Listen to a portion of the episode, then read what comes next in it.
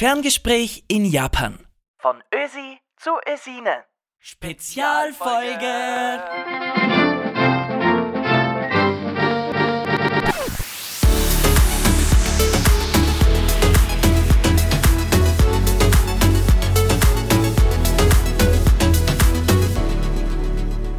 Hallo zu einer Spezialfolge.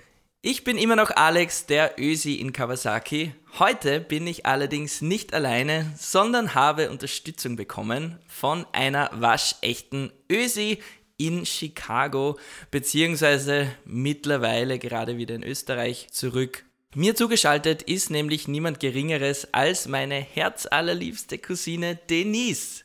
Sie ist ein alter Expert-Hase, natürlich nur im allerbesten Sinne. Ihr mehrjähriges Abenteuer in Chicago ist allerdings vor wenigen Wochen zu Ende gegangen. Insofern haben wir uns gedacht, es wäre doch eine nette Möglichkeit, uns auszutauschen, also von gerade nicht mehr Expat zu gerade erst Expat.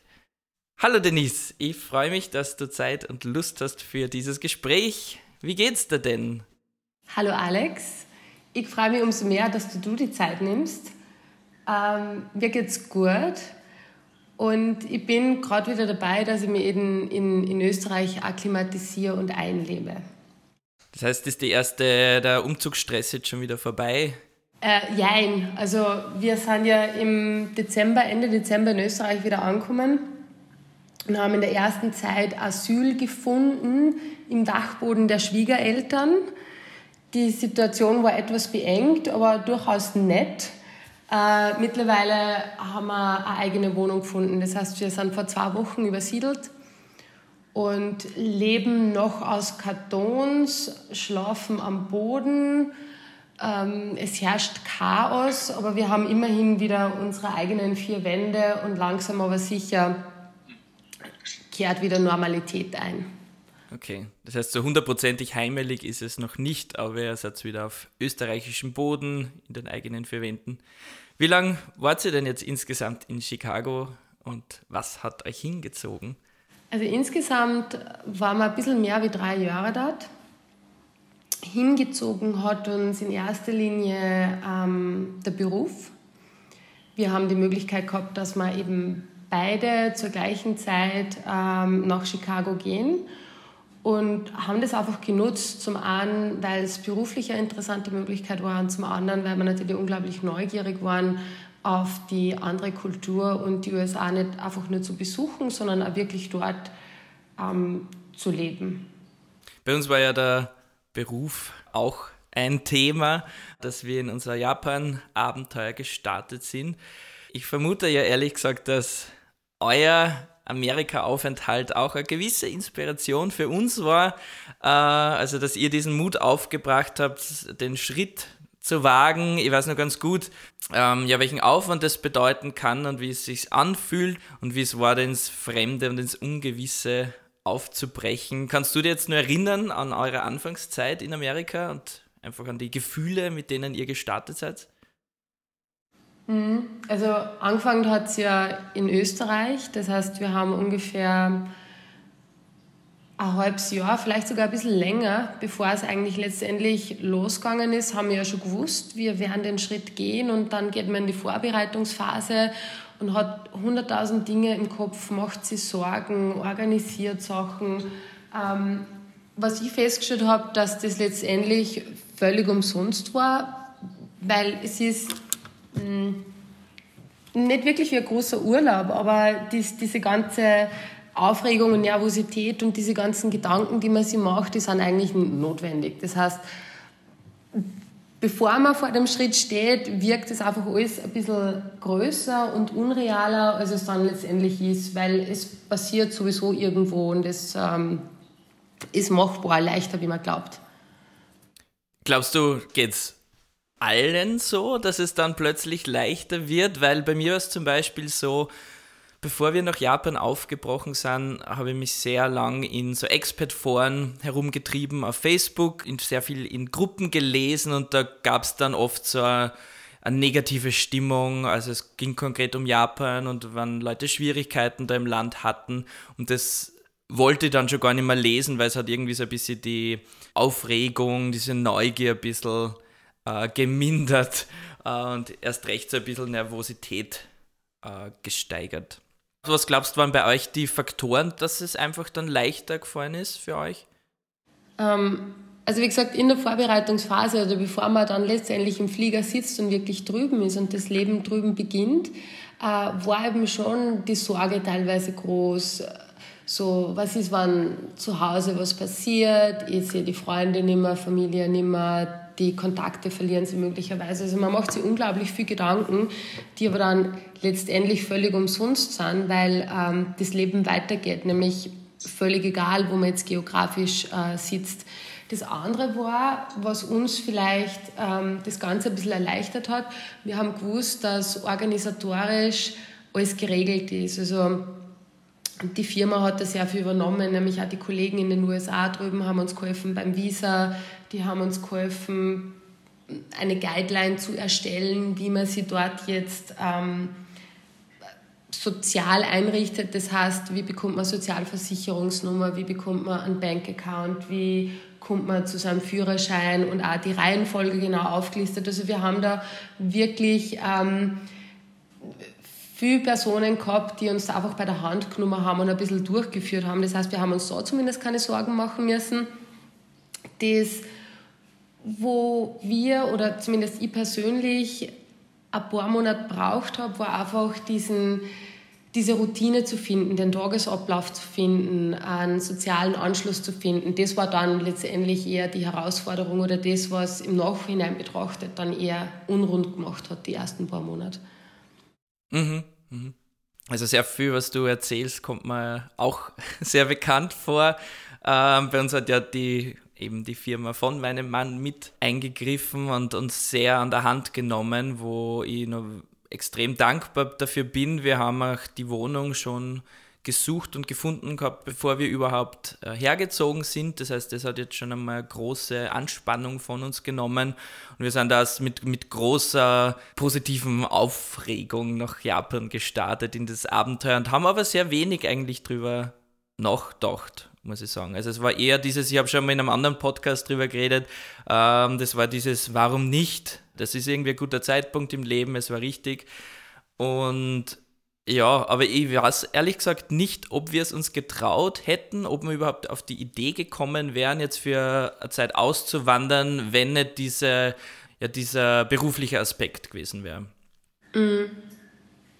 Ja, ich denke, der Beruf oder die Aufgabe im anderen Land bietet einfach eine gewisse Sicherheit, weil man hat ähm, man weiß, man hat ein fixes Einkommen, ähm, man hat Unterstützung und ich glaube, wenn man wirklich einfach bloß die Koffer packt, irgendwo hin auswandert und eigentlich noch nicht wirklich einen Plan hat, was jetzt als nächstes passiert oder wo man vielleicht einen Job findet, dann schaut das schon ein bisschen anders aus, das ist richtig. In Japan ist die Kultur ja doch komplett anders und das sieht man ja schon auf den ersten Blick. Da würde ich schon meinen oder vermuten, dass die amerikanische Kultur vielleicht uns in Österreich ein bisschen vertrauter ist, also auch übers Fernsehen beispielsweise. Aber wie habt ihr es denn dann tatsächlich wahrgenommen, vor allem am Anfang? Gab es da einen Kulturschock trotzdem? Mm, ein Kulturschock nicht wirklich, aber so im Laufe der Zeit erkennt man die Unterschiede. Du hast vollkommen recht, auf den ersten Blick mag man meinen, dass der Amerikaner dem Europäer doch nur ähnlich ist oder umgekehrt. Äh, allerdings tun sich doch Unterschiede auf. Also es ist einfach die, die Kultur oder die Art und Weise, wie da drüben ähm, das soziale Leben oder auch die soziale Unterstützung vom äh, Staat stattfindet. Mir ist aufgefallen, dass in den USA ganz viel, nämlich auch wirtschaftlich, äh, von Angstmacherei lebt. Also es wird ständig erzählt, ob das jetzt in der Werbung ist oder wo auch immer, wenn man das jetzt nicht macht, dann passiert das. Oder du musst das machen, weil sonst äh, könntest du die und die Krankheit bekommen. Also es ist ständig diese, diese Angstmacherei und wenn du jetzt diese Pille kaufst, dann bleibt dir das alles erspart. Gleiches gilt für alle anderen Produkte. Also man wird ähm, ständig durch Angstmacherei in irgendeinen Kauf gezwungen. Ähm, dann das Thema Umweltschutz oder Plastik, das ist ganz fremd, das muss einfach praktisch sein und es ist einfach praktisch, wenn man halt ein Plastikbesteck kriegt, das man dann wegschmeißt. Es, ist, es passiert dann auch, dass ein wirkliches Besteck weggeschmissen wird. Also das sind dann so eher lustige Dinge, die man erlebt, weil es halt einfach gewohnt sind. Also da gerade da hätte ich mir gedacht, eigentlich mit diesen ganzen Organic Supermarkets und so in Amerika gibt es zumindest wahrscheinlich unter einem Teil der Bevölkerung ein Umdenken oder dieser Gesundheitswahn aus Kalifornien zum Beispiel.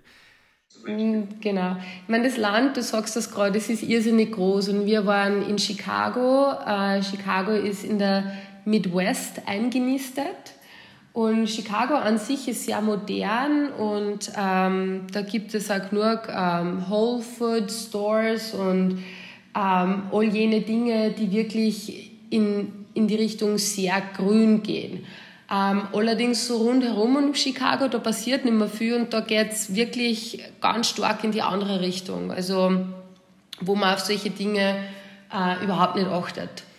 Und dann gibt es wieder andere Flecken in dem Land, äh, speziell an den Küsten, egal ob das jetzt West- oder Ostküste ist. Äh, da wird es dann auch schon wieder sehr grün, sehr ähm, naturbewusst, umweltbewusst. Aber eben durch das, dass das Land so unglaublich riesengroß ist, ähm, sieht man eben alle Facetten ähm, dieser Esskultur oder ähm, Umweltkultur. Also ein bisschen das Land der Extremen, wie man so oft hört. Genau. Äh, da muss ich sagen, bei uns in Japan, glaube ich, gibt es nicht so diese große Spaltung, würde ich jetzt mal sagen.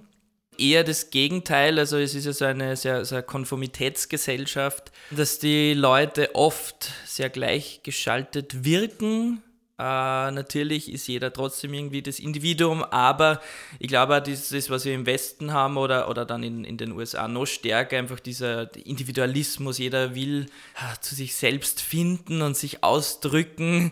Das sehe ich in Japan da jetzt überhaupt gar nicht. Es ist auch oft so, dass die Leute dadurch sehr schüchtern sind, sehr zurückhaltend wirken und auch um alles einen großen Bogen machen was wie eine eigene Meinung wirken könnte. Also vor allem, wenn es ums Thema Feedback-Kultur geht, auch im Berufsleben, ist es sehr schwierig. Ja, und das Thema, weil du gesagt hast, Plastik und Umweltschutz, äh, das hat mich jetzt auch in Japan eigentlich sehr überrascht, aber es ist auch alles einzeln verpackt. Also es im Supermarkt sind Zwiebeln einzeln verpackt, Bananen sind einzeln nochmal in, in Plastikfolie eingewickelt. Da gibt es die verschiedensten Gründe dafür. Zum einen wollen die Leute nicht, dass wer anderes das schon einmal angegriffen hat. Und weil das Thema, glaube ich, der Verpackung einfach so wichtig ist. Es geht um die Liebe zum Detail, dass alles schön verpackt sein soll. Das hat mich sehr überrascht und bei jedem Einkauf, also es lässt sich einfach nicht vermeiden und wir kommen immer mit Plastikbergen heim. Aber was waren denn so andere Herausforderungen, mit denen ihr vielleicht nicht gerechnet hättet? Mhm, ich glaube, du hast zuerst schon mal das Thema Sprache angesprochen, was ja in eurem Fall definitiv eine Herausforderung ist. In unserem Fall glaubt man ja, okay, man kann Englisch, äh, man hat Englisch von Kind auf irgendwie gelernt und man ist ständig damit umgeben. Wenn man dann aber wirklich konfrontiert ist mit dem amerikanischen Slang und speziell in Situationen, die man nicht kennt, ich kann mich erinnern, irgendwann Mittag war ich mal beim äh, Subways und wollte mir einen Salat bestellen.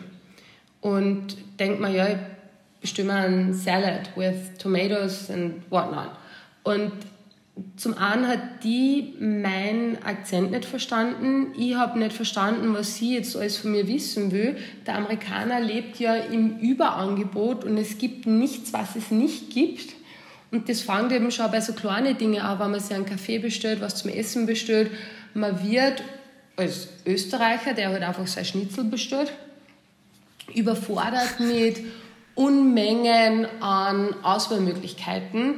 Äh, mhm. Und dann kommen da doch, speziell am Anfang, äh, gewisse Wörter oder halt dann äh, Varianten, wie es der Amerikaner ausspricht oder in Zusammenhang fügt, wo man einfach letztendlich überfordert ist. Und ich kann mir am Anfang, also ich kann mich erinnern, am Anfang war ich wirklich oft frustriert, weil ich nicht verstanden habe, was jetzt das Problem ist, weil ich nicht gewusst habe, mache ich jetzt was falsch, versteht mich der nicht, verstehe ich ihn nicht. Ähm, also man mag glauben, man versteht die Sprache, aber diese Floskeln und diese ähm, Routine oder die Abläufe, an die muss man sich erst gewöhnen. Oder auch im Supermarkt, man steht bei der Kasse und in Österreich ist man gewohnt, naja, man zahlt wird und geht, weil äh, die an der Kasse hat meistens einen Grant. Und in den amerikanischen Supermärkten, der spricht mit dir, also Smalltalk, der fragt, wie ist dein Tag, ah, du hast einen coolen Pullover ah, und hast alles gefunden, was du brauchst. Und der stellt da unglaublich viele Fragen. Und du stehst eigentlich nur da und denkst da, warum redet der jetzt mit mir? Und das ist dann das, was, da, was wir als diese amerikanische Oberflächlichkeit bezeichnen, weil der Amerikaner halt einfach freundlich ist. Und wir das nicht gewohnt sind oder zumindest nicht so mit wildfremden Menschen ähm, kommunizieren. Also sowas gäbe es auch in Japan nicht, auf jeden Fall. Also sei es der, der, dieser Schüchternheit geschuldet, auch dass man einfach, ja, vor allem da jetzt natürlich im, im, in der Großstadt, äh, lebst halt in dieser Anonymität und die, die Leute halten da schon immer sehr große Distanz voneinander. Also Distanz, die es eben im, im physischen jetzt nicht gibt, wenn man jetzt zusammenpfercht in der U-Bahn steht oder im, äh, oder im Zug, aber so merkt man das und, und, und das multipliziert sich halt leider dadurch für uns, weil wir eben der Sprache nicht mächtig sind, beziehungsweise nur sehr begrenzt. Äh, das heißt, das würde ich mal sagen, ist bei uns auch ein sehr großes Thema.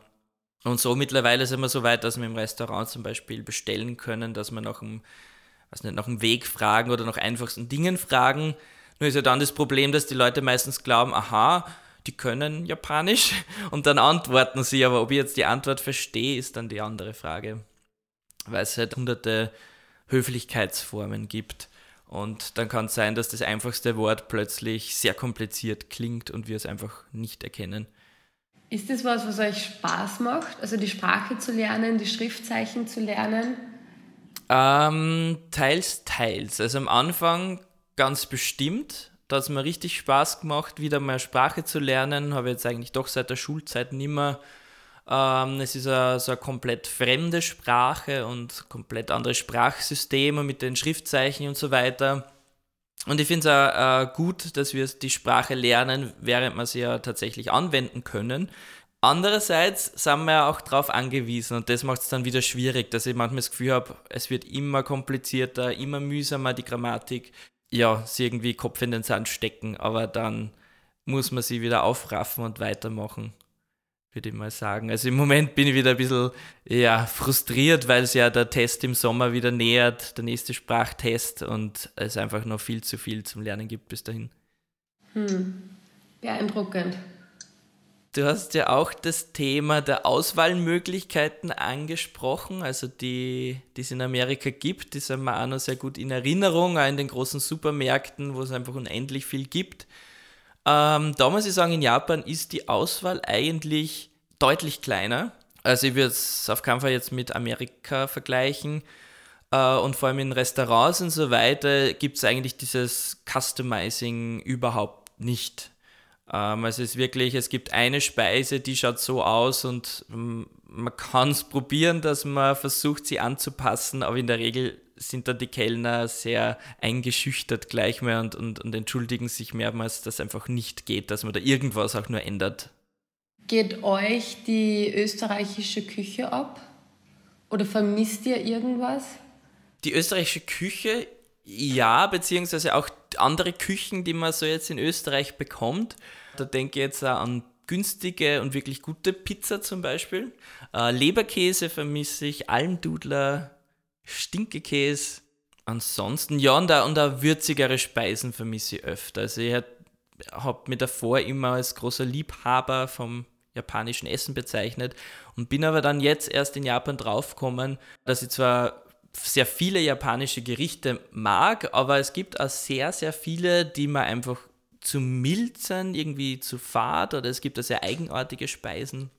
Wie seid ihr denn mit dem Thema Essen umgegangen in Amerika? Ich weiß nicht, viele glauben ja, es, gibt immer nur Fast Food und Burger die ganze Zeit, aber es, man kann sich ja sicher anders ernähren.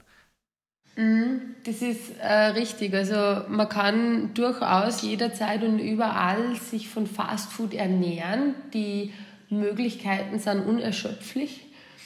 Aber es geht eben dann auch genau in die andere Richtung. Also ich muss sagen, man hört ja immer die, die wildesten Geschichten von Leuten, die jetzt bloß in den USA auf Urlaub sind und in zwei Wochen 10 Kilo zunehmen.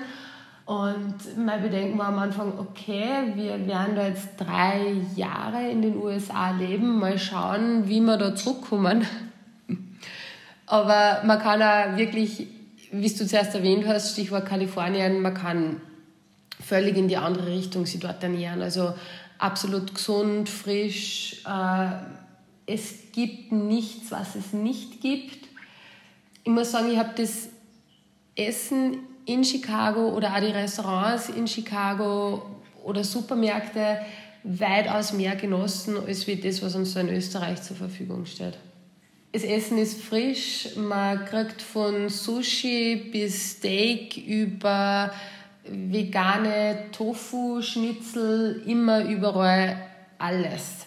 Nämlich auch wirklich lecker. Und dazu kommt, dass eben speziell in Chicago, in der Großstadt, es ist eigentlich egal, in welches Restaurant, Bar oder wo auch immer, dass man hingeht, es ist alles irgendwie cool, alles hat einen Style die Dienstleistung ist gewaltig. Also man ist als Gast wirklich, oder man hat das Gefühl, man ist absolut willkommen. Ähm, wenn ich das jetzt mit einem Wirtshaus in Österreich vergleiche, dann ist das, ja, also Genau. Also das Stichwort Style ist was, was mir in Japan in Lokalen oft ein bisschen abgeht. Ähm, also es gibt extrem viele Lokale natürlich, die sehr teuer sind, in die gehen wir jetzt eher selten und die sind sicher auch stylischer, aber ich sage mal, das durchschnittliche äh, Restaurantlokal, in das man so geht, das einfach äh, auch günstig ist und wo wir auch wirklich gern hingehen, um einfach so die Kultur zu entdecken. Die sind von der Einrichtung her ähm, meistens sehr eng, sehr klein und da einfach auf sehr wenige Leute ausgerichtet und auf schnelle Kundschaft. Das heißt, äh, eigentlich jede Reservierung, die man macht, geht nicht länger als zwei Stunden und dann musst du aber gehen, weil dann kommen schon die nächsten Leute. So wirkliches gemütliches Essen gibt es ja dann in solchen Lokalen eigentlich nicht. Also nur wirklich sehr zeitlich begrenzt. Mhm.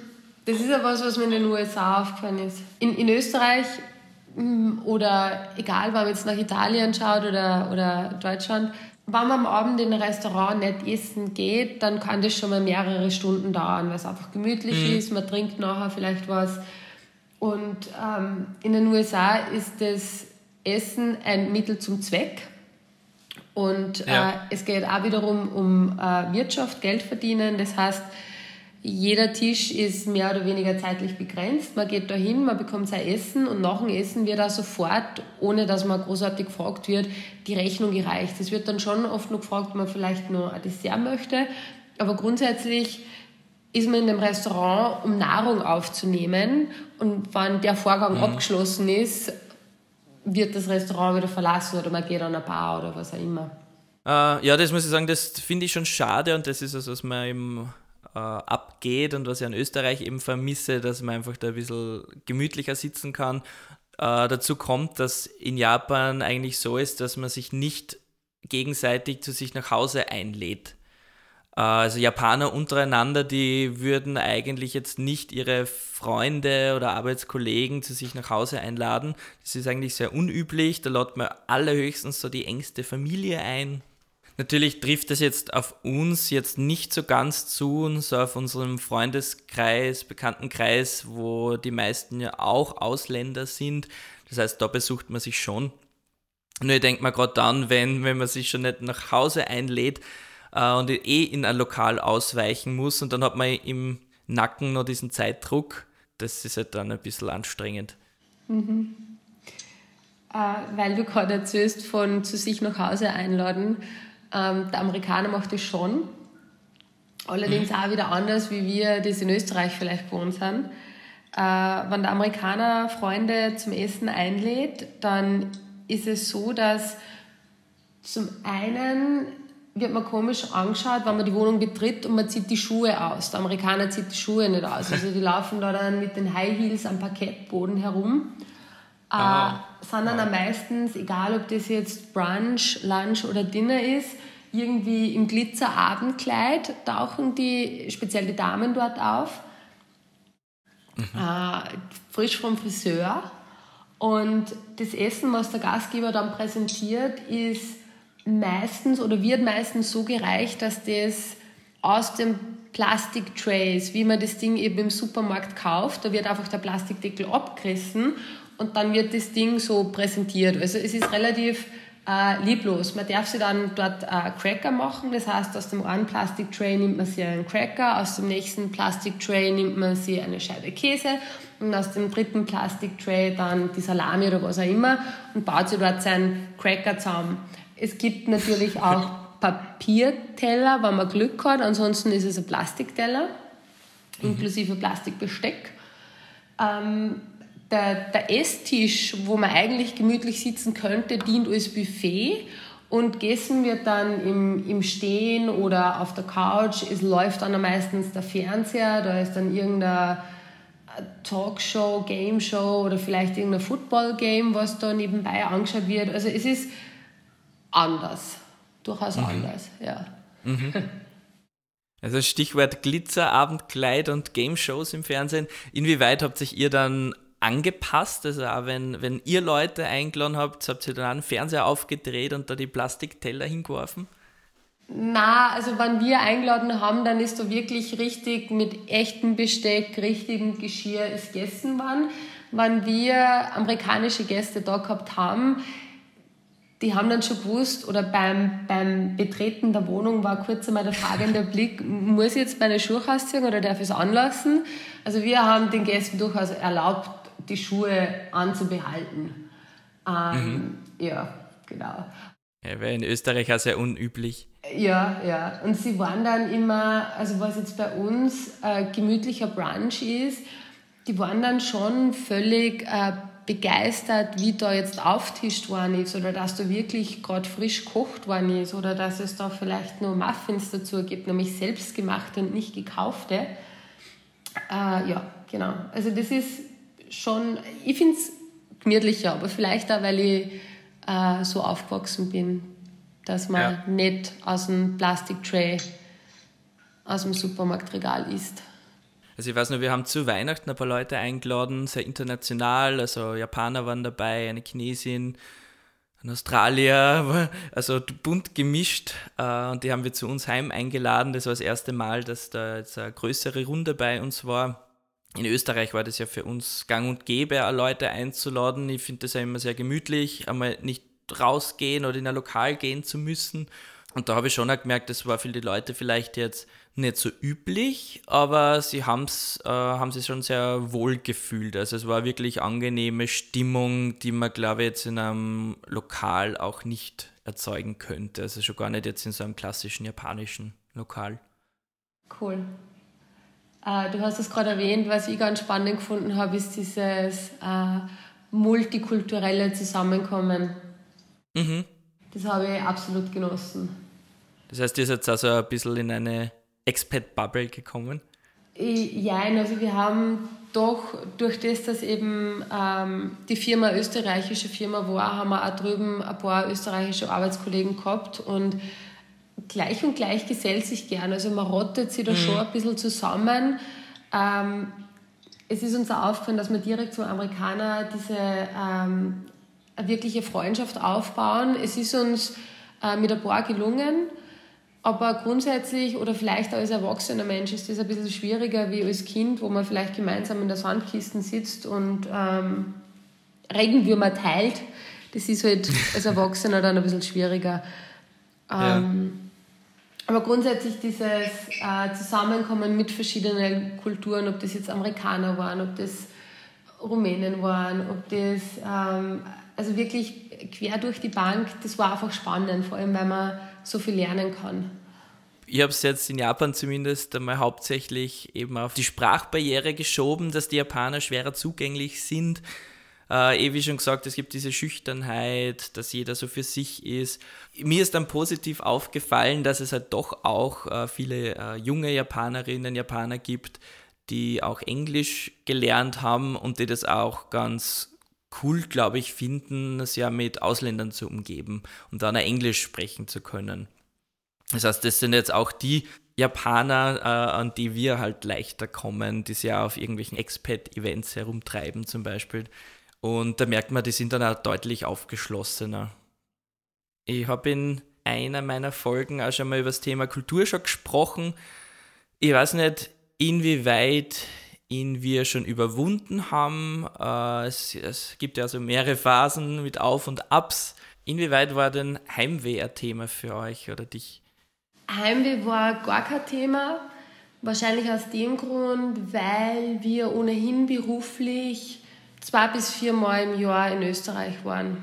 Und wenn man dann eben wirklich alle drei, vier Monate österreichischen Boden unter den Füßen hat, ist es fast so, dass das nicht zu viel ist.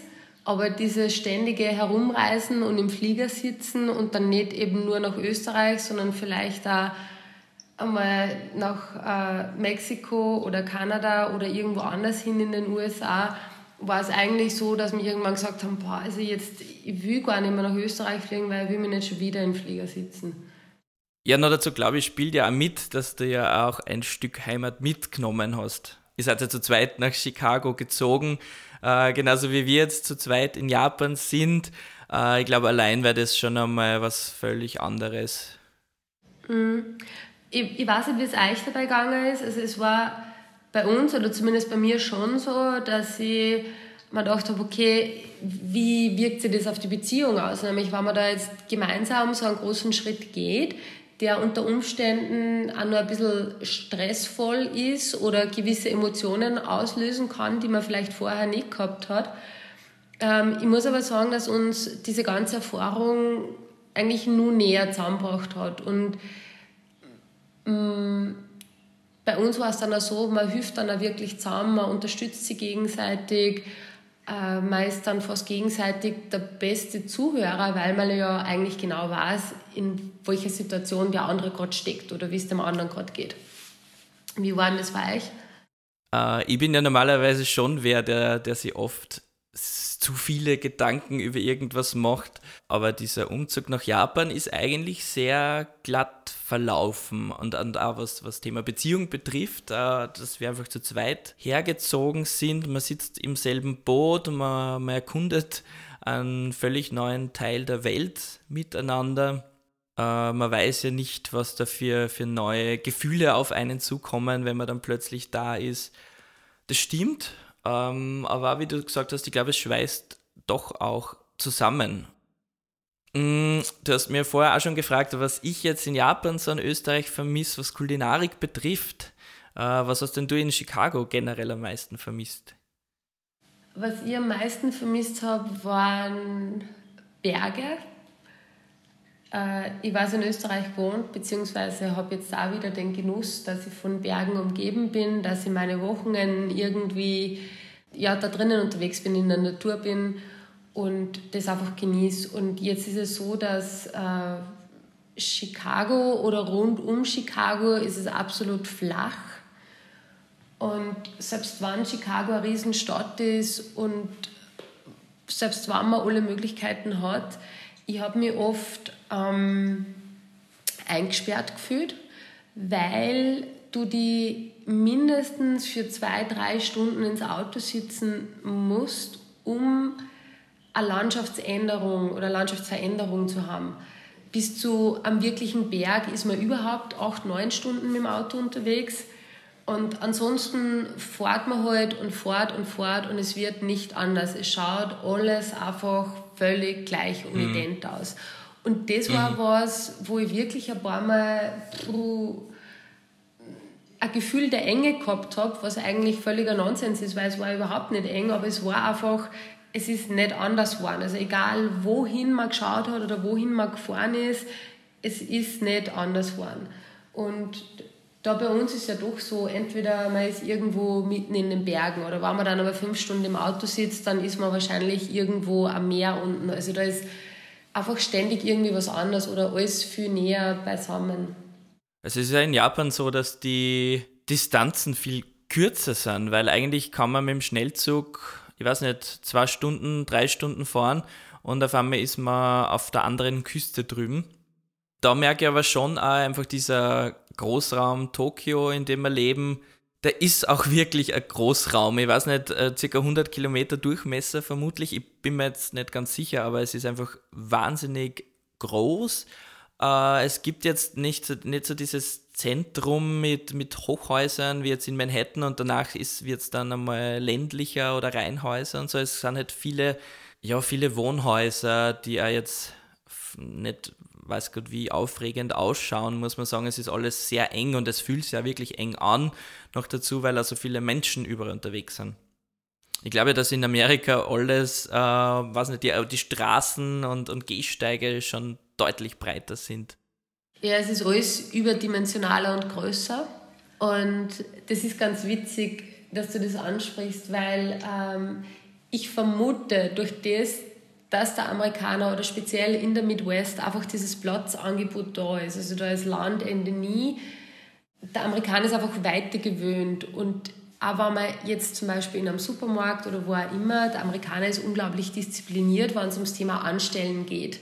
Und wenn da jetzt wer vor einem Regal steht und überlegt, welche Butter oder welche Eier das er sich kauft, der nächste Amerikaner, der von dem Regal was möchte, der bleibt dahinter stehen und wartet einfach sehr geduldig so lange, bis dass der vor ihm fertig ist. Das heißt, er mhm. rückt ihm nicht auf die Pelle, da wird einfach ein Abstand gelassen. Und mir ist es dann ganz extrem aufgefallen, wie ich dann nach einem halben, dreiviertel Jahr wieder zurück nach Österreich bin und in einen Supermarkt. Ähm, zum einen entschuldigt sich niemand, wenn er die mit dem Einkaufswagen über den Haufen über einen Haufen fährt. Äh, und zum anderen, wenn man vor einem Regal steht und überlegt, was nehme ich denn jetzt, kommt garantiert der Nächste und squeezed sie da zwischen die und Regal und schnappt da einfach was aus und gibt da nur einen Renner. Und also da ist einfach diese, dieser Abstand nicht da. Oder wenn man bei der mhm. Kasse mhm. steht und der, der Mensch hinter dir, du spürst den schon im Knack, wie, wie er da ins Knack schnauft, oder? Ähm, das, das gibt es in den USA nicht. Aber vielleicht ist es auch wirklich, weil in Österreich generell alles ein bisschen enger ist und kleiner ist. Ja. Man geht da nicht auf Distanz oder man, ja. Und das ist was, mit dem kämpfe ich jetzt noch ein bisschen. Also dieses ähm, auf die Pelle rücken und wenig Abstand mhm. lassen. Genau. Es ist sehr spannend, wie du das erzählst, weil gerade in Japan ist eben das andere Extrem, dass da jetzt bei uns alles sehr eng ist. Aber es ist schon so, also einerseits hält man eben diesen gewissen Abstand. Irgendwie ist es doch möglich, äh, dass man sich ein bisschen respektvoller verhält und eben Abstand hält. Und es entschuldigen sich ja alle Leute ständig für alles. Also manchmal wird es ja fast schon lächerlich, für was man sich alles entschuldigt. Es gibt ja ganz viele Floskeln äh, erinnerst dich du noch an den Moment, wo du dir gedacht hast, so, jetzt sind wir hier angekommen? Gab es so einen Moment oder habt ihr euch doch immer ein bisschen fremd gefühlt? Mm, an den Moment an sich kann ich mich nicht erinnern, aber ich kann mich erinnern, dass ich irgendwann einmal irgendwo in der Stadt unterwegs war und ich mir gedacht habe, boah, es ist völlig normal. Ich fühle mich da irgendwie zu Hause. Es ist entspannt. Ich weiß, wo ich welche Dinge bekomme. Ich weiß, wie ich mein Wochenende gesteuert. Es war, also es war kein richtiger Moment, sondern es war irgendwann dieses, ja, das Bewusstwerden, dass man sich eigentlich so still und heimlich eingelebt hat. Ja. Ja, spannend, weil ich bin einfach eben, wahrscheinlich es gibt halt nicht diesen einen Punkt und einen Moment, sondern es schleicht sie ein, äh, weil ich mir ja immer schon frage, hm, inwieweit sind wir angekommen? Aber ich merke, es gibt einfach diese Alltagsroutine, man kennt die Wege, ich kenne den Supermarkt in- und auswendig. Aber dann gibt es halt dann doch wieder einfach diese Irritationen im Alltag, also seien sie jetzt sprachlicher Natur oder kulturelle Unterschiede? Wie, wie wird das Thema Krankenstand bei euch oder in den japanischen Firmen gelebt? Gibt es sowas wie einen Krankenstand? Äh, es wird sehr schlecht gelebt bis nicht gelebt. Das Gesundheitswesen ist schon deutlich besser als das amerikanische. Also die Leute sind krankenversichert äh, mit einem Selbstbehalt von 30 Prozent. Aber äh, beim Thema Krankenstand spielt halt mit, dass man ja der Arbeit fernbleiben müsste. Also Arbeit gilt als was Gutes, was äh, man, man genießt Ansehen, wenn man arbeitet. Und die Leute nehmen sich halt so schon kaum Urlaubstage, weil sie ja zum Beispiel ihren Kollegen nicht zur Last fallen wollen oder weil sie sich keine Aufstiegschancen vertun wollen. Und genauso ist es dann eigentlich auch beim Kranksein. Äh, es gibt in den meisten Firmen auch gar keinen bezahlten Krankenstand. Das heißt, es schleppen sie halt wirklich viele krank in die Arbeit. Hm.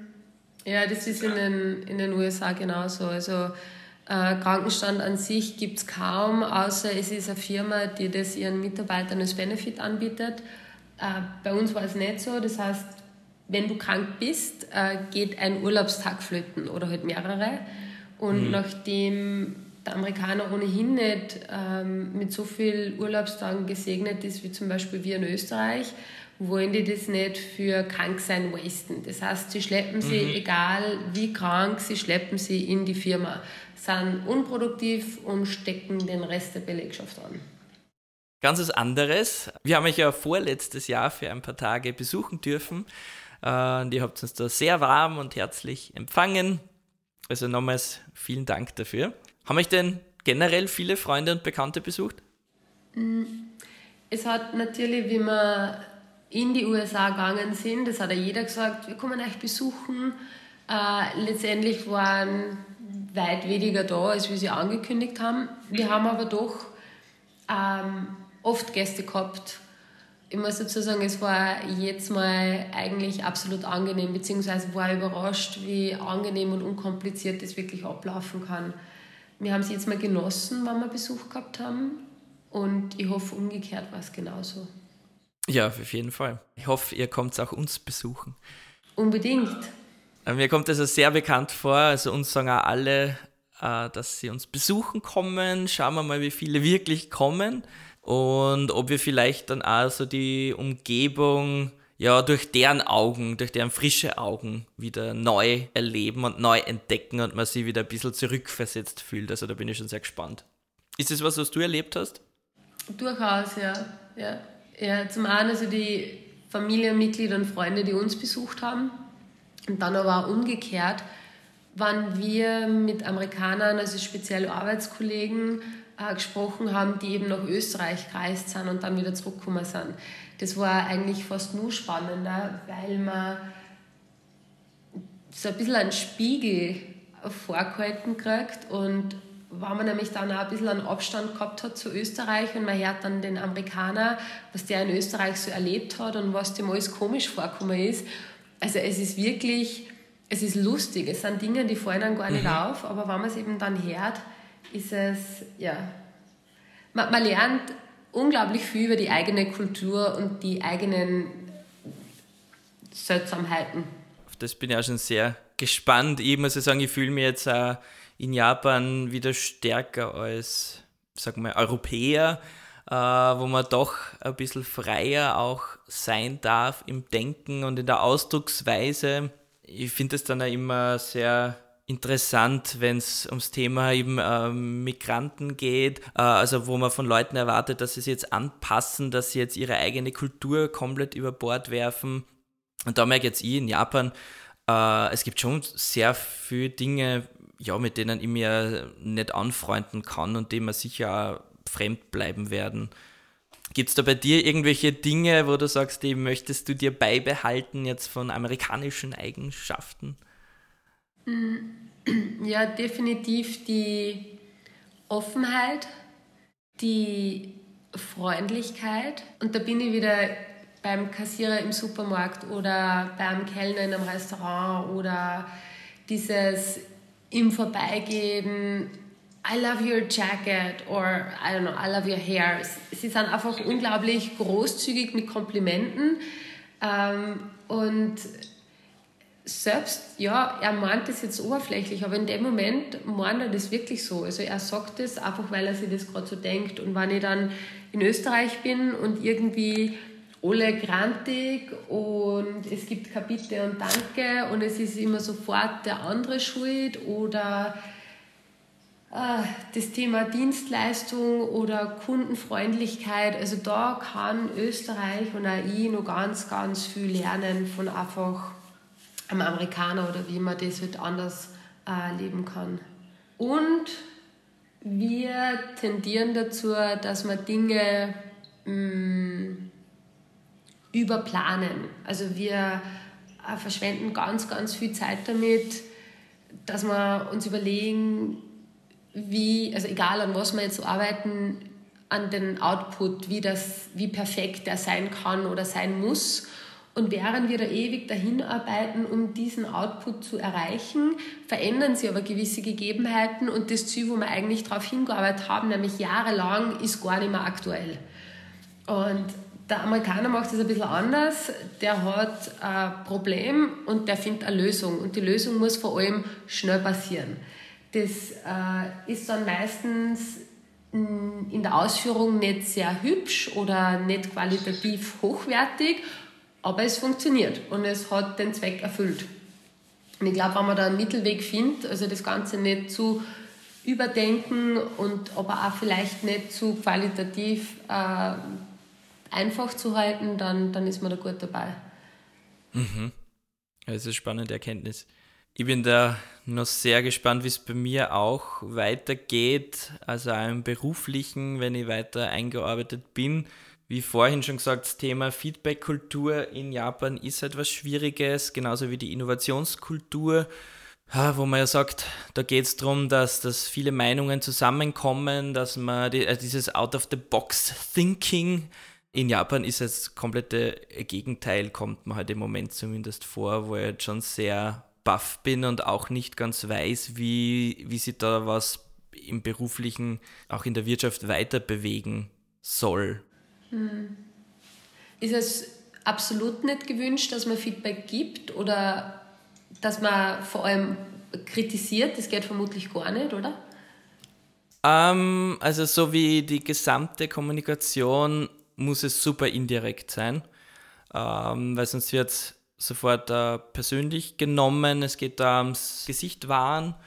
Das ist jetzt sehr wichtig. Und was ich zumindest im interkulturellen Training erfahren habe, ist, wenn es um die Problemlösung geht, äh, wenn jetzt beispielsweise zwei Leute über ein Problem sprechen und ich komme daher und habe schon die Lösung, dann würde man eher jetzt im Westen einfach mal die Lösung präsentieren und dafür dann argumentieren und sagen, schaut, deshalb ist das der richtige Weg und die richtige Lösung.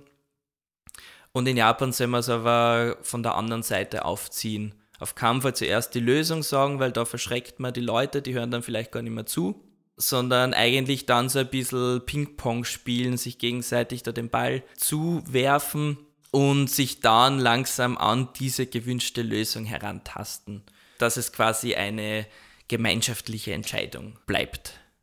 Hm. Aber das ist ganz schön tricky, oder? Weil das sind äh, Mitteilungsskills, die wir so nicht gewohnt sind. Das heißt, wir sagen halt einfach, was wir uns denken und das ist in Ordnung, hm. meistens. Ja. Ähm, und das zu lernen, dass man das eben, der Amerikaner nennt das äh, Sugarcoating, also der hat schon ganz klar seine Botschaft, die er umbringt, aber er verpackt sie halt in äh, Blümchen und Röschen und Schleifen und Blümchen verschönert. Ja, ich glaube, das gibt es in Japan schon auch, dieses Sugarcoating, dass man einfach, ja, einfach so indirekt ist, äh, generell, aber dass man einfach verstehen muss, was gemeint ist. Also man muss dann zwischen den Zeilen lesen und das ist sicher nicht immer einfach. Da muss ich auch dazu sagen, ich arbeite aber, oder wir arbeiten beide in sehr modernen Firmen. Also auch meine ist zwar eine japanische Firma, aber absolut nicht traditionell. Das heißt, es ist da durchaus auch gewünscht, Eigeninitiative zu zeigen Ähm, das heißt, es geht schon auch ganz anders, als ich jetzt äh, bisher gehört habe oder in, in so Expat-Foren aufschnappe. Und da bin ich ja sehr froh drum. Ja, jetzt bist du ja ganz frisch zurück in der Heimat in Österreich. Was war denn da das Erste, was du essen wolltest? Gute Frage. Ja, ich glaube, das Erste, was ich essen wollte und das Erste, wo ich mich auf die Suche begeben habe, war ein ähm, Coconut-Joghurt. Ohne Zucker. okay.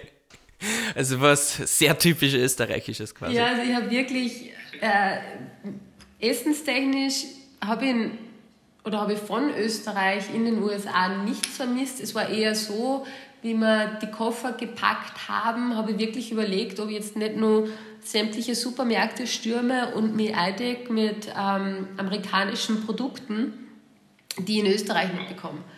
Aber mittlerweile bekommt man in Österreich ebenso fast alles, was das Herz begehrt. Und von dem her, nö, es war da essenstechnisch. Doch, doch, es gibt was und zwar äh, habe ich gelächzt nach einem Germknödel. Genau. Und den hast du dir schon gegönnt seitdem? Den Wunsch habe ich mir erfüllt, ja. Mhm. Nicht nur das Essen, äh, sondern du hast eh vorher auch schon was angesprochen, was da aufgefallen ist in Österreich. Inwiefern würdest du sagen, gibt es diesen Reverse Culture Shock bei euch? Also ein Stichwort Nähe zum Beispiel, das du angesprochen hast.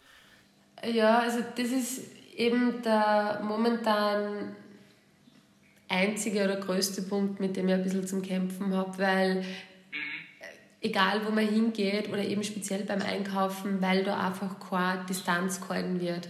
Also ich will es jetzt nicht verallgemeinern, aber es ist durchaus anders. Ich lächle halt jetzt mein Gegenüber einmal an oder entschuldigt mich, weil ich vielleicht... Und man hat es so intus, weil ähm, in, in den USA läuft man ja ständig herum und hat dieses Sorry auf den Lippen, wenn man irgendwem zu nahe kommt. Und wenn man das in Österreich macht und zu irgendwem Entschuldigung sagt, man wird dann kurz einmal völlig verwirrt und entgeistert angeschaut. Äh, so Hilfe, eine fremde Person spricht mit mir und ja, wird dann ignoriert, was in Ordnung ist. Ähm, aber das ist mhm. eben das und eben die, die Gastfreundlichkeit oder äh, was mir auch aufgefallen ist, die österreichischen Homepages sind aber sowas von nicht gewartet.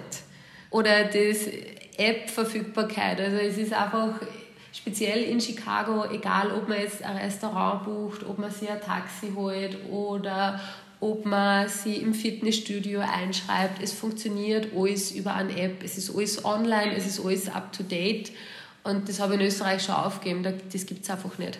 Oder nur nicht. Es wird vermutlich nur zwei, drei Jahre dauern. Ja, aber da hast du die japanischen Websites noch nicht gesehen. Okay. die sind ein Horror. Also außer natürlich die, die ich gebaut habe. Aber es ist wirklich ein Wahnsinn, wie, wie Webdesign, wie generell so Grafikdesign ausschaut, wenn es jetzt nicht gerade von Großkonzernen kommt. Mhm. Also Flyer, Broschüren, Homepages, Newsletter zum Beispiel. Newsletter sind ganz oft äh, einfach ein Text wurscht es, es gibt ja zum Beispiel diese Unsubscribe-Buttons dann oft gar nicht. Oder beziehungsweise habe ich mir ja dann nie für Newsletter angemeldet, aber sobald man irgendwo sich registriert oder was bestellt, du kriegst sofort dann den Newsletter, vielleicht jeden Tag sogar. Ja, ein bisschen nervig. ähm, ja, vielleicht zum Schluss noch, schauen wir noch kurz in die Zukunft.